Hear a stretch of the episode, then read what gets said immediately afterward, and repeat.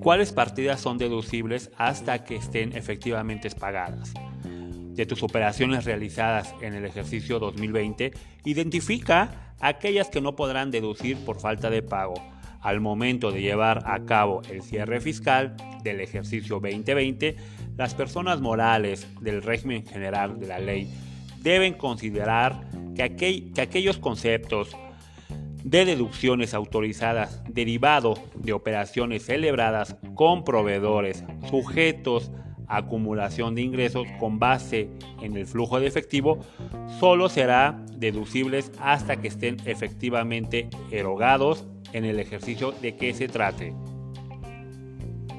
Por lo anterior, por disposición expresa de la fracción octava del artículo 27 de la ley del ISR, por tanto, no serán deducibles en el ejercicio 2020 aquellas operaciones que al 31 de diciembre del mismo año estén pendientes de pago, tratándose de operaciones realizadas con personas físicas, título cuarto, personas morales del régimen de coordinados, título 2, capítulo séptimo, personas físicas y morales del régimen de actividades agrícolas, ganaderas, civícolas, título 2, capítulo octavo.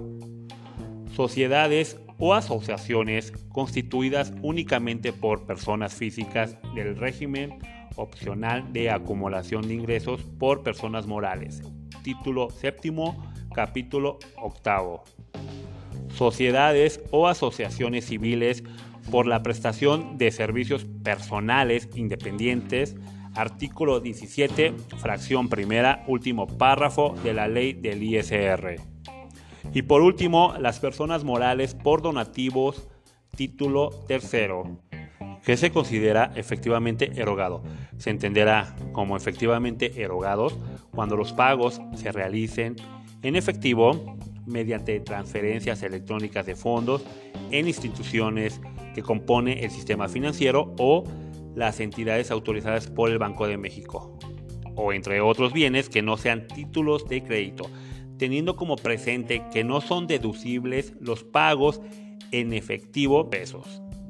Ahora bien, cuando los pagos sean con cheque, se tomará como efectivamente erogados en la fecha en el que el mismo se ha cobrado o se transmita el cheque a un tercero. Estimado contribuyente, tienes que considerar cuando tengas a un proveedor cuáles son las partidas deducibles hasta que estén efectivamente pagadas. Esto con base a los artículos de la ley del ISR de las personas morales que estén sujetos a acumulación de ingresos con base al flujo de efectivo. Si tienes alguna duda, solicita una asesoría con un contador experto. Solicita una asesoría con nosotros.